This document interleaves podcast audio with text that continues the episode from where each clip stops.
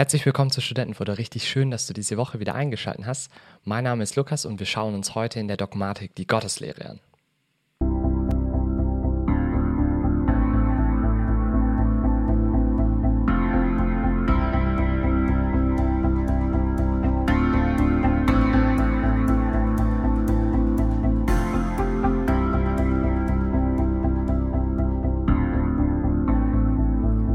Wir letzte Woche ja einen kleinen Exkurs nochmal zur Bibel hatten, gucken wir uns diese Woche jetzt endlich den Start der materiellen Dogmatik an und gucken jetzt so in die richtige Theologie. Und wir beginnen mit der Gotteslehre, weil es ist natürlich klar, wenn wir die Lehre über Gott, also Theologos, ähm, begutachten und behandeln, dann ist es sinnvoll, mit Gott auch zu starten. Und die Gotteslehre oder manchmal wird auch diese Bereiche in der Dogmatik natürliche Theologie genannt, weil sie gar nicht so sehr viel äh, damit zu tun hat, was spezifisch christlich ist oder ähm, was ausschließlich in der Theologie behandelt wird, sondern es ist ein ähm, Bereich, der eben teilweise auch in der Philosophie oder so ein Grenzbereich der Philosophie ist, die sich eben auch mit diesen Themen und mit den Inhalten, äh, um die es heute gehen wird in dem Dogma, damit auch größtenteils beschäftigt und ähm, die Teile der Philosophie, die sich damit beschäftigen, die nennen sich meistens auch natürliche Theologie oder theologische Philosophie. Und wir werden gleich sehen, weil was, äh, worum geht es natürlich in der Lehre? Ähm, in der Gotteslehre. Worum geht es da? Natürlich, es geht halt um Gott. Und wenn wir uns eine Person anschauen, dann ähm, können wir uns als Mal natürlich die Frage stellen, okay, äh, gibt es die überhaupt? Also äh, existiert die und wer ist das? Das sind eigentlich so diese zwei Kernfragen, die sich in der Gotteslehre im Endeffekt bewegen. Und ähm, wenn es um die Existenz Gottes geht und um die Frage, ob Gott existiert oder nicht, dann merkt man schon, ah, okay, die meisten von euch haben vielleicht schon davon gehört, dass es eben Philosophen gibt und auch Theologen, die versuchen, die Existenz Gottes zu beweisen und das eben durch Argumente versuchen zu untermauern und dementsprechend sind diese Argumente eben sehr philosophisch aufgebaut und jetzt nicht so sehr aufgrund ähm, der Offenbarung, die wir eben in der Bibel haben. Und deswegen ist das so ein bisschen dieser Grenzbereich zwischen der äh, Philosophie und äh, dann im weiteren Verlauf auch der wirklichen Theologie, wenn wir dann in die tieferen Dogmen reinschauen, wenn es dann später um den Mensch geht und ähm, um Jesus Christus und die Erlösung, dann sehen wir, okay, dann sind wir so richtig, richtig mit beiden Beinen tief in der Theologie drin. Ähm, aber wir fangen jetzt praktisch an und tauchen so langsam ein. Wir bewegen uns noch so ein bisschen zwischen Philosophie und Theologie an dem Punkt. Und das ist auch gut und wichtig, sich als erstes mal diese Frage zu stellen, okay, warum existiert oder können wir überhaupt uns das überlegen und vorstellen, dass Gott existiert? Weil natürlich ist die Existenz Gottes die Grundlage dafür, dass wir überhaupt Theologie betreiben. Wenn, wenn Gott nicht existieren würde, dann wäre es so ein bisschen obsolet und so ein bisschen schwachsinnig eigentlich, ähm, die nächsten Wochen uns dazu zu überlegen, wie Gott mit uns in Kontakt und in Beziehung tritt ähm, und äh, wie er uns erlöst, weil wenn er nicht existiert, dann existiert er nicht. Dementsprechend ist es schon sinnvoll und ratsam, hier auch ähm, diesen Schritt zu gehen und Argumente von Gottes, äh, der Existenz Gottes eben anzugucken. Und das wollen wir diese Woche machen. Wir gucken uns die Existenz Gottes an, wir schauen uns die äh, Eigenschaften Gottes an und eine zentrale Eigenschaft Gottes, die besonders eben christlich ist oder einzigartig im Christentum, ist nämlich die Trinität. Wenn wir auch kurz behandeln, es wird ein bisschen spannend werden. Ich werde tatsächlich eher mehr auch überblicksmäßig jetzt dieses Dogma gestalten, weil wir in diesen einzelnen Themen, gerade eben in dem Bereich der Gottesbeweise, wir sind ja gerade eben in einer Hauptserie, wo wir eins dieser Argumente, nämlich das moralische Argument, äh, versuchen tiefer zu beleuchten und tiefer zu durchsteigen und auch die gedankliche Vorarbeit ähm, dieses Arguments eben aufzuarbeiten und da richtig reinzugucken und auch gegen ähm, Kritik und äh, gegen Probleme äh, eben darüber zu reden und darüber zu diskutieren. Also wenn ihr praktisch tiefer in diese, in diese einzelnen Gottesbeweise reinschauen wollt, dann herzliche Einladung. Ich verlinke euch gerne die Serie über das moralische Argument, weil die gerade aktuell läuft. Und wir haben auch in der Vergangenheit schon über das Kalam-kosmologische Argument äh, in, in Detail geredet und uns das genau angeguckt. Aber das soll jetzt einfach diese Woche ähm, hier in diesem Dogma einen groben Überblick geben, was gibt es so für grobe Argumente. Ähm, ich habe ein paar Beispiele euch rausgekramt, die wir nachher gleich gemeinsam angucken werden. Und dann schauen wir uns an, okay, welche Eigenschaften hat Gott und wie ist das mit der Trinität. Über die Trinität haben wir auch schon mit Sam zusammen geredet und diskutiert. Äh, also herzliche Einladung, hört das gerne äh, auf dem Podcast nochmal nach. Äh, es lohnt sich wirklich. Äh, und es war ein interessantes äh, Gespräch, was auch so ein bisschen praktisch orientiert war und wo es so ein bisschen auch um die Dogmengeschichte und um die Entstehung dieses Dogmas der Trinität geht. Na, also lasst uns direkt einsteigen mit dem ersten Argument, ähm, nämlich dem Argument von Anselm, der versucht hat, einen sogenannten ontologischen Gottesbeweis zu machen. Also ich werde jetzt in den nächsten paar Minuten ähm, mir einfach die Zeit nehmen, euch verschiedene Kategorien der Gottesbeweise äh, vorzustellen und habe immer jeweils ein Beispiel. Und die erste Kategorie, wie man äh, ein Argument für Gott, Gottes Existenz formulieren kann, ist der sogenannte Ontologie, äh, ontologische Gottesbeweis oder der sich eben im Rahmen der Ontologie betrifft. So, das ist ein, komisches Wort, viele haben das bestimmt noch nicht gehört. Was Ontologie im Endeffekt meint, ist, dass es ähm, die äh, das ist ein Teil oder ein Bereich der Philosophie, ein, ein Teil und ein Bereich der Metaphysik auch, ähm, wenn man es genauer klassifizieren will, wo es um die Definition um, und um das Wesen von Dingen geht. Also in der Ontologie stellt man sich zum Beispiel solche Fragen, okay, was beinhaltet eigentlich der Begriff Tisch? Also was macht ein Tisch zu einem Tisch? Und dementsprechend bewegt sich äh, diese ganze Ontologie auf der reinen Begriffsebene. Und wenn Anselm jetzt sagt, ich will über die Ontologie einen Beweis für Gottes Existenz legen, dann meint er damit, dass er eigentlich auf rein begrifflicher Ebene versucht, alleine aus dem Begriff Gottes und aus dem, wie man sich Gott vorstellt oder wie man Gott denkt oder was man erwartet, was Gott wäre, abzuleiten und zu zeigen, dass Gott alleine, weil wir ihn uns in einem gewissen Rahmen denken können, seine Existenz notwendig ist. Also die meisten ontologischen Gottesbeweise argumentieren dadurch, dass es ein notwendiges Wesen in irgendeiner Art und Weise geben muss. Das muss irgendwie existieren. Ähm, und dieses notwendige Wesen, das würden wir eben ähm, Gott nennen. Und wichtig ist eben bei diesen Gottesbeweisen, jetzt auch gerade zum Beispiel bei dem von Anselm, da ist jetzt nicht unbedingt der christliche Gott gemeint, sondern es geht hier einfach nur darum, um zu zeigen, dass Gott existiert wie der dann aussieht und welche Eigenschaften der im Konkreten hat. Darum geht es jetzt noch gar nicht, sondern es geht jetzt allein darum, zu zeigen, dass es rational und vernünftig ist, diese Theorie oder diese These zu vertreten, dass Gott existiert. Und an seinem Gottesbeweis oder der ontologische Gottesbeweis geht im Endeffekt wie folgt. Ich habe versucht, das immer in so drei Prämissen oder in mehrere Prämissen aufzuteilen, die dann eben ähm, über die Argumente oder also über einen logischen Zusammenschluss dann eben diese Konklusion ergeben.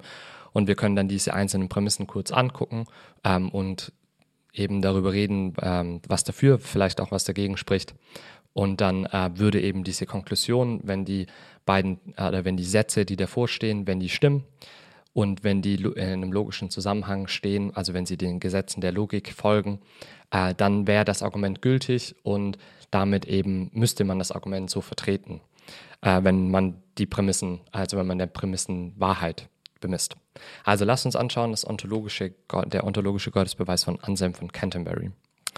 Er geht ungefähr, ungefähr so, also Anselm hat es nicht so formuliert, sondern das ist jetzt meine Formulierung, äh, die ich versucht habe, aus, äh, aus seinem Text herauszuarbeiten. Aber es lässt sich ungefähr wie folgt äh, zeigen. Und zwar sagt er, Gott bedeutet, also der Begriff Gott bedeutet, dass etwa, etwas, über das nichts Größeres hinaus gedacht werden kann. Und er sagt eben, weil auch der Atheist dieser Definition zustimmen kann, existiert dieser Gott auch in seinem Verstand. Wenn er aber etwas ist, über das nichts Größeres hinaus gedacht werden kann, kann er nicht nur in einem Verstand existieren, der er sonst etwas Geringeres wäre, Klammer auf, wie das, über das nichts Größeres hinaus gedacht werden kann, damit existiert Gott auch in der Realität.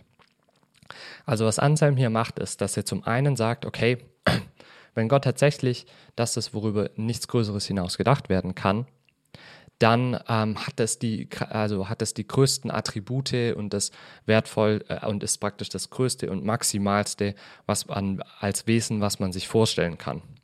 Und das ist eine Definition von Gott, die könnte auch ein Atheist vertreten. Auch wenn er nicht an die Existenz Gottes glaubt, kann er nachvollziehen, dass wenn wir über Gott reden und über diesen Begriff reden, dass wir diese Definition folgen und er könnte zustimmen und sagen, ja, ich würde diese Definition auch folgen. Damit ist es praktisch eine, also in einem Verstand vernünftig haltbare Definition. Das heißt, das ist eine gültige Ontologie. Und jetzt sagt Anselm halt eben, okay, wenn das unsere Definition von Gott ist und jeder diese Definition akzeptiert, also jeder sich so ein Wesen denken kann, dann muss eben dieses Wesen, damit es das Höchste ist, auch in der Realität existieren, weil sonst, wenn das nur ähm, ein Fantasiewesen wäre, dann würde eben daraus logisch folgen, dass wir ähm, eben nochmal was ein, ein, etwas, was eine Stufe höher steht, eben uns vorstellen können und damit haben wir eben genau dieses Wesen, über das nichts Höheres hinaus gedacht werden kann, was in der Realität dementsprechend auch existieren muss. Das wäre dann die, ähm, das wäre dann eben Gott an der Stelle. Genau. Das heißt, Gott muss dann in der Realität existieren.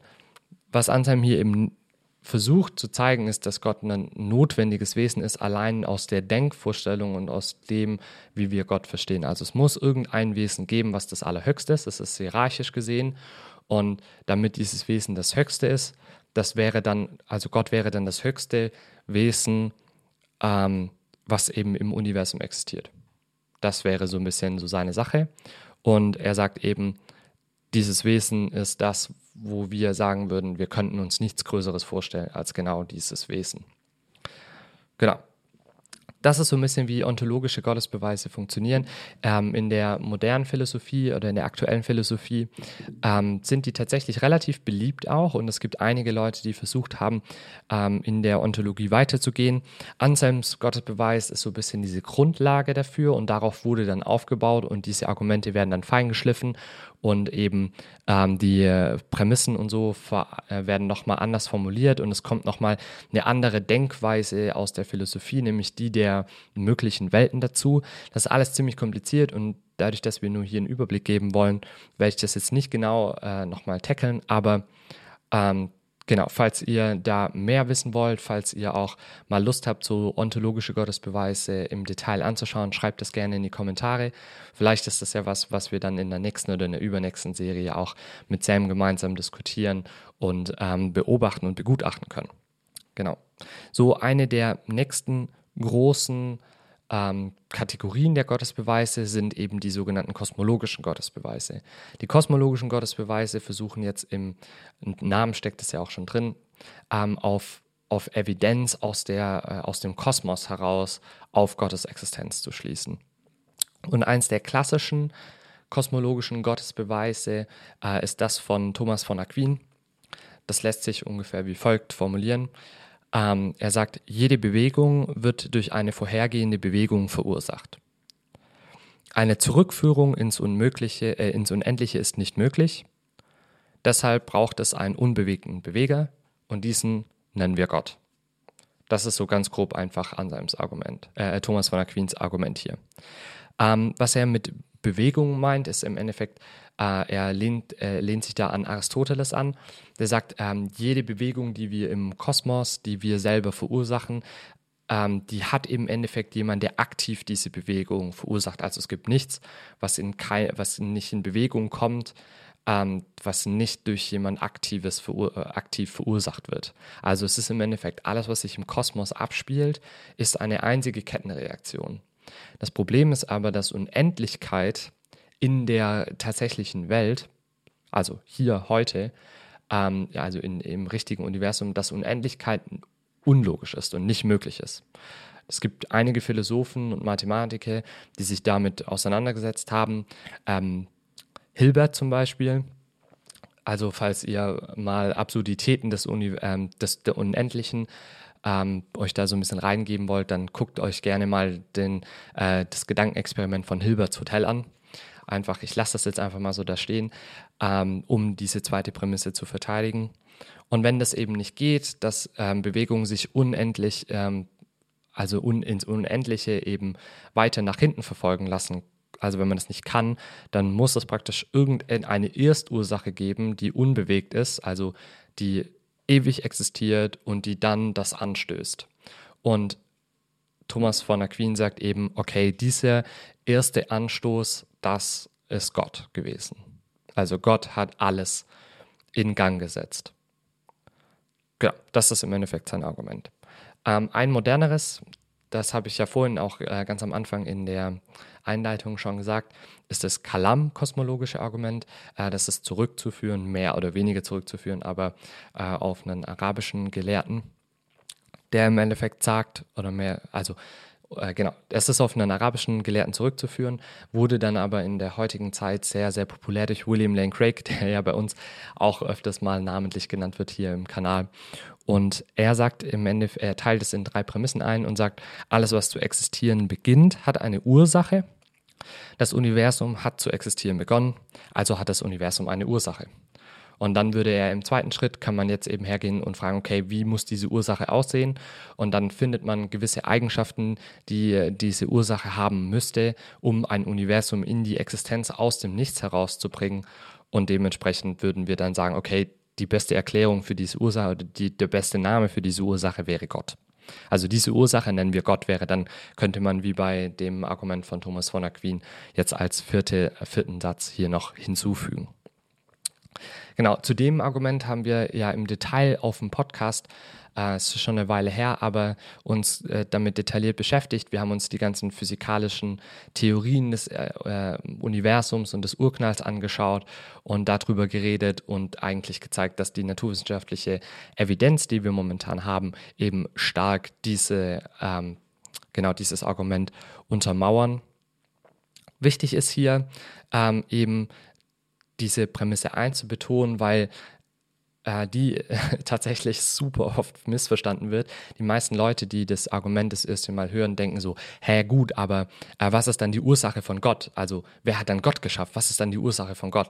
Ähm, und das ist tatsächlich einfach nur ein Lesefehler oder ein Missverständnis diese, dieses ersten Satzes, weil der erste Satz beginnt ja mit, alles, was zu existieren beginnt, hat eine Ursache.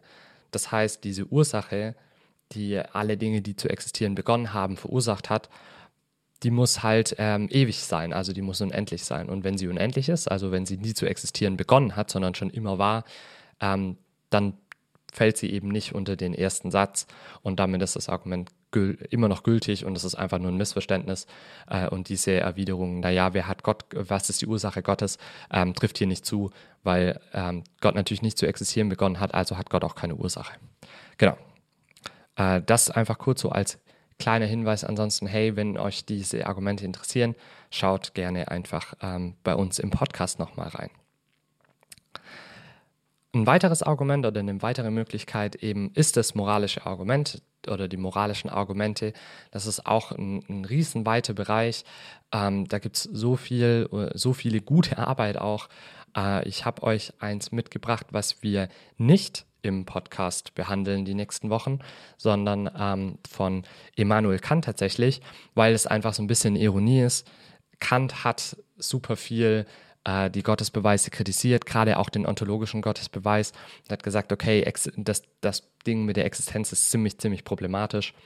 Äh, aber trotzdem, auch wenn er versucht hat, alle Gottesbeweise eigentlich zu widerlegen und zu sagen, dass das nicht sinnvoll ist, darüber nachzudenken, ähm, hat er an dem Punkt der Moralität in seiner Kritik der, Rational, ähm, äh, der reinen Vernunft trotzdem erkannt und hat gesagt, okay, wenn wir ehrlich sind, dann ähm, um Moralität denken zu können, müssen wir die Existenz Gottes annehmen, eines Gottes annehmen. Äh, er ist natürlich nicht an dem Punkt, dass er sagt, das muss der christliche Gott sein, sondern überhaupt irgendein Gott. Äh, und er versucht praktisch dieses Argument wie folgt zu formulieren. Ich habe das jetzt einfach so aufgeschrieben. Kant hat es natürlich in einem super komplexen Fließtext ähm, versucht zu formulieren und das ist mein Verständnis oder mein Versuch, das runterzubrechen auf einfache, verständliche Sätze, sodass wir uns das Argument hier auch in der Kürze angucken können. Im Endeffekt, sein erster Satz ist, wenn jeder Mensch durch ein moralisches Gesetz zur Sittlichkeit verpflichtet ist, dann bewirkt die Befolgung des Gesetzes Glückseligkeit. Nur wenn der Mensch einen Garant für die Wahrheit von eins hat, dann handelt er auch sittlich. Der Mensch handelt sittlich, also muss es einen Garant geben. Der Mensch ist nicht in der Lage, diesen Garant zu sein, also muss Gott der Garant sein. Das ist im Endeffekt das Argument und dann könnte man sagen, deshalb, also existiert Gott. Wäre dann die Konklusion aus dem Gesamten. Ähm, was meint jetzt Kant mit diesem Argument? Also die Prämisse 1 stellt er im Endeffekt auf und sagt, okay, ähm, das Ding ist, dass wir als Menschen offensichtlich irgendwie einen Hang zur Moralität haben. Jeder von uns ist dazu irgendwie bewegt, gut zu handeln. Ähm, aber wenn das ein tatsächliches Gesetz ist, dann muss daraus was folgen für den Menschen. Also wenn er einem Gesetz obliegt, dann muss daraus Gutes und Glückseligkeit, also muss es eigentlich sich richtig, richtig lohnen, sittlich zu sein. Also mit sittlich ist einfach moralisch oder tugendhaft oder gut einfach gemeint. Und dementsprechend ist das, was Kant sagt, okay, dann muss, ähm, also dann muss der Mensch dadurch eine Glückseligkeit, also was richtig Gutes erwirken und erwerben. Aber woher weiß er das? Also es muss im Endeffekt wahr, also dieser Satz muss wahr sein, damit die Menschen überhaupt handeln. Also sonst wäre das ja nur ein loses Versprechen, dass die Menschen ähm, eigentlich nur gesagt bekommen, hey, wenn du gut bist und wenn du gut handelst, dann geht es dir am Ende besser.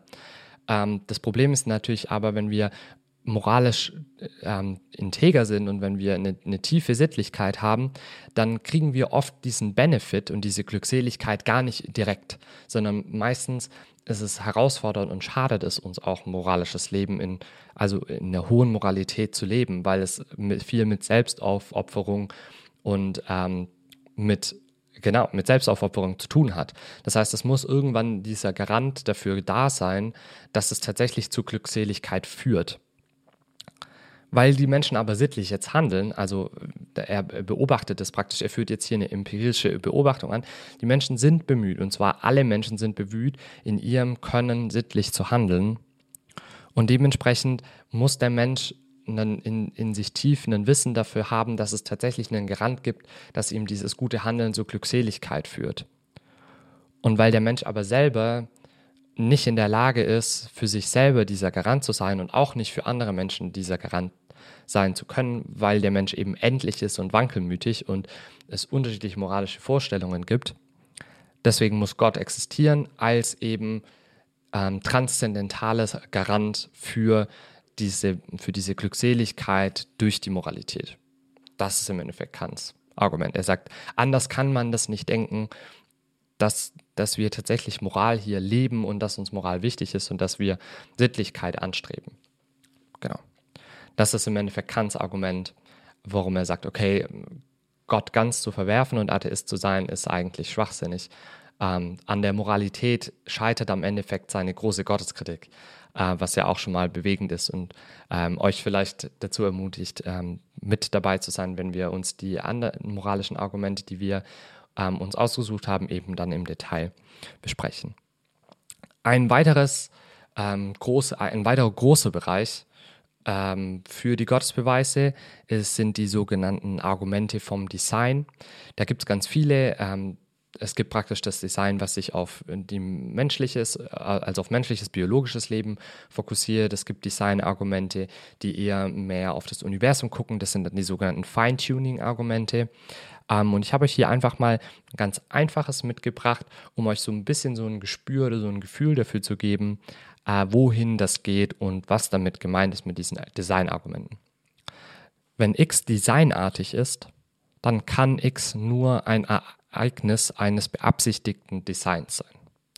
Manche Dinge in der Natur sind designartig, also sind manche Dinge in der Natur Ergebnis eines beabsichtigten Designs. Genau. Und eines beabsichtigten Designs. Und was wird beabsichtigt designt? Offensichtlich, ähm, oder wer beabsichtigt, also wer kann Designs beabsichtigen, wer kann das Design, das muss eine gewisse Person sein. Und dementsprechend haben wir hier das Argument dafür, dass eine Person hinter dem, Biolog äh, hinter dem Design in der Natur steht. Genau. Also wir sehen praktisch, weil wir als Menschen auch dazu getrimmt sind, solche Designs zu sehen und uns darauf entwickelt haben, ähm, lässt sich eben hieraus ableiten und hieraus schließen, dass es äh, hinter dem Design, was wir in der Natur finden und sehen, dass da ein Designer eben dahinter stehen muss.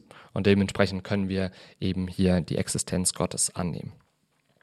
Genau, das sind äh, mal so ist mal ein ganz grober Überblick über verschiedene äh, Bereiche, in denen eben hier Argumente gegeben wird. Es sind jetzt nur einzelne Beispiele.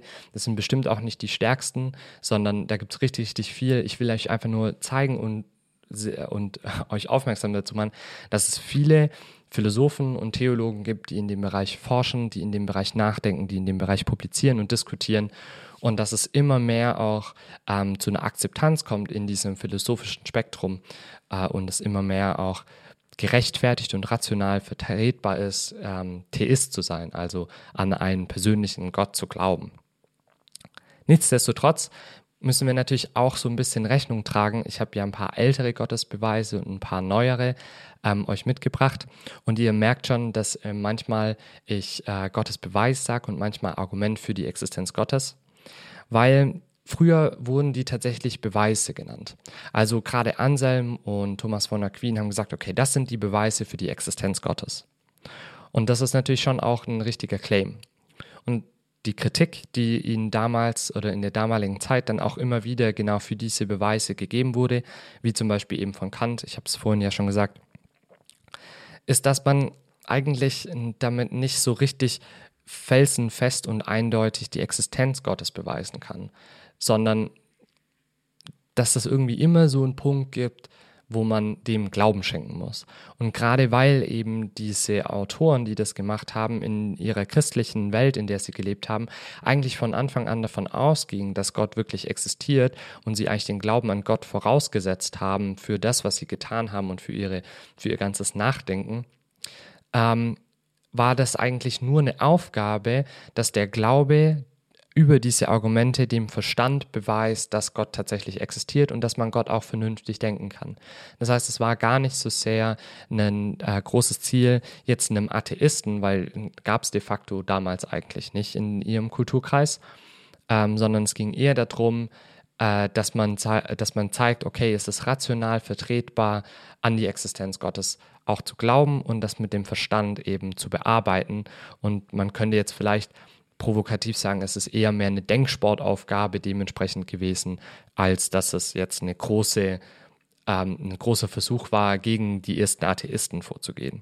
Und das ist das auch, was, Anselm, äh, was Kant eben an Anselm und an den ontologischen und den kosmologischen Gottesbeweisen kritisiert. Auch sagt ähm, Kant, dass Gott eben nicht äh, ein Gegenstand von unserer persönlichen Erfahrung sein kann, weil er eben nicht Teil dieser Realität ist und weil wir ihn nicht teil, äh, mit unseren fünf Sinnen eben ähm, be begutachten oder erfahren können. Und wenn wir ihn mit unseren fünf Sinnen nicht erfahren können, dann haben wir auch keine Grundlage, tatsächliche Aussagen über ihn zu treffen. Und dementsprechend ist es eigentlich nicht möglich, über Dinge nachzudenken, die sich unserer Erkenntnis und unseres Verstandes entziehen. Und dementsprechend kritisiert er das. Das ist natürlich ein bisschen witzig, weil er selber dann am Ende auch sagt, okay, aber für die Moralität müssen wir dann die Existenz Gottes tatsächlich annehmen. Wir können dann zwar nicht weiterdenken, wie dieser Gott aussieht und was er so tut und ähm, ob er überhaupt was tut, also er ist dann da deutlich deistisch, aber kann selber sagt, okay, so ganz können wir Gott eigentlich nicht loswerden, weil wir Gott einfach denken müssen. Da führt leider einfach kein Weg dran vorbei. Und so ein bisschen, finde ich, ist Kants Kritik auch gerechtfertigt. Also wir müssen, glaube ich, aufpassen zu sagen, guck mal, ich kann dir Gott beweisen. Hier, das ist ein Argument. Das ist natürlich schwierig. Aber ihr seht an dieser Fülle und an diesen verschiedenen Bereichen, dass wir ähm, in diesen verschiedenen Bereichen durchaus vernünftige Argumente dafür finden, von der Existenz Gottes äh, auszugehen. Und wenn wir diese ganzen Eckargumente dazu nehmen, also je mehr wir haben vielleicht dann nicht so eine hundertprozentige Sicherheit, dass Gott jetzt existiert, wenn wir das kalam-kosmologische Argument vertreten.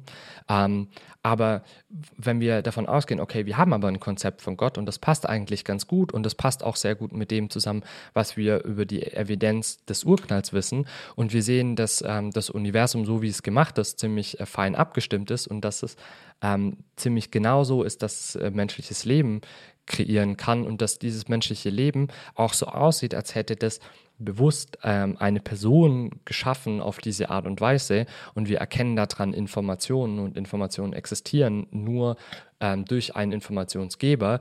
Ähm, und diese Menschen haben auch noch einen Sinn für Moral und für ein gutes Zusammenleben.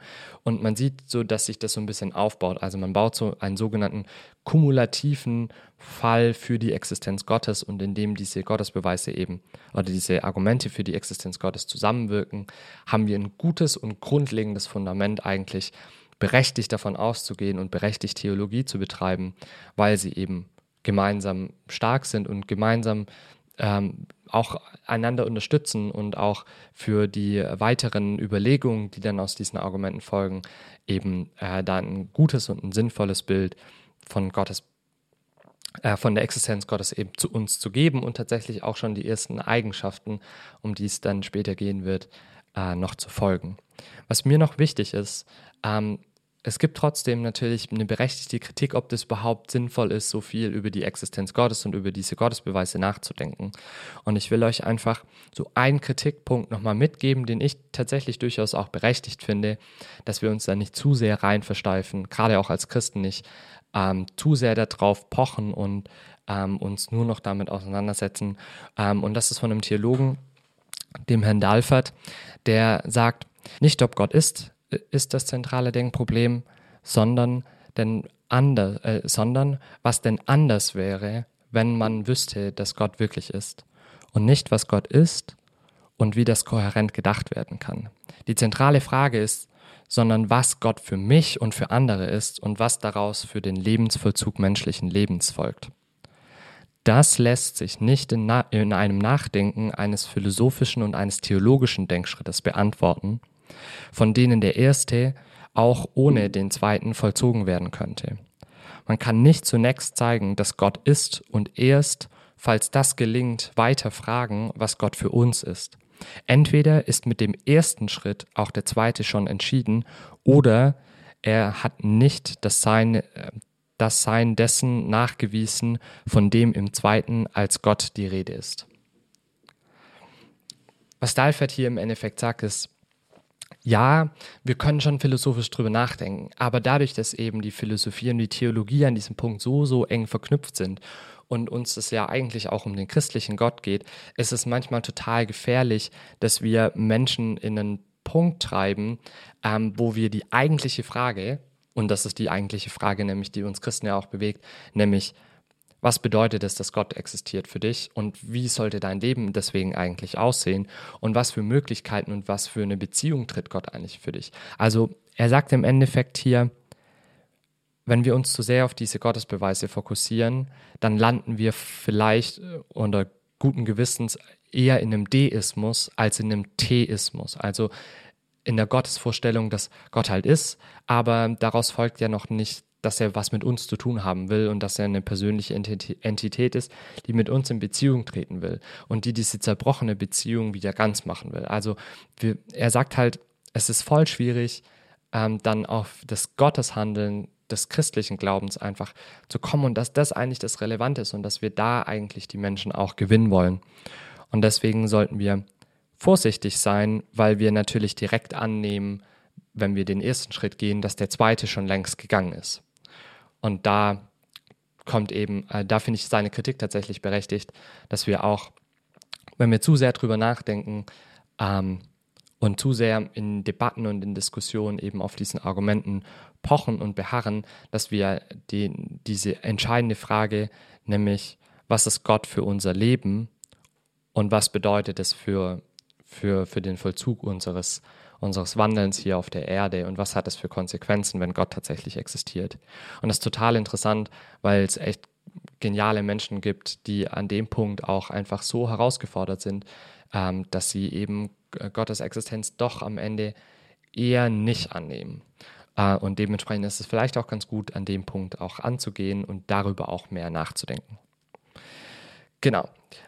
Das waren im Endeffekt die Gottesbeweise. Das ist jetzt dieser erste Schritt indem wir uns fragen, okay, existiert Gott tatsächlich?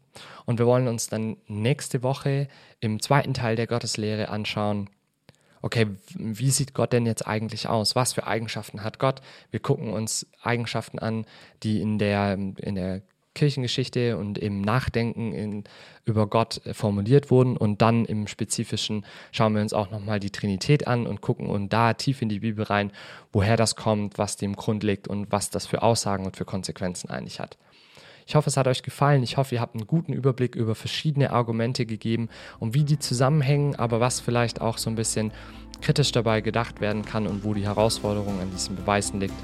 Und ich hoffe, es hat euch Spaß gemacht und wenn ihr mehr über diese Argumente wissen wollt, herzliche Einladung. Schaut gerne bei uns vorbei auf dem Podcast über, den Kalam über das Kalam-kosmologische Argument oder freut euch schon darauf, wenn wir tiefer in das Moralische einsteigen werden. Macht's gut und wir sehen uns nächste Woche.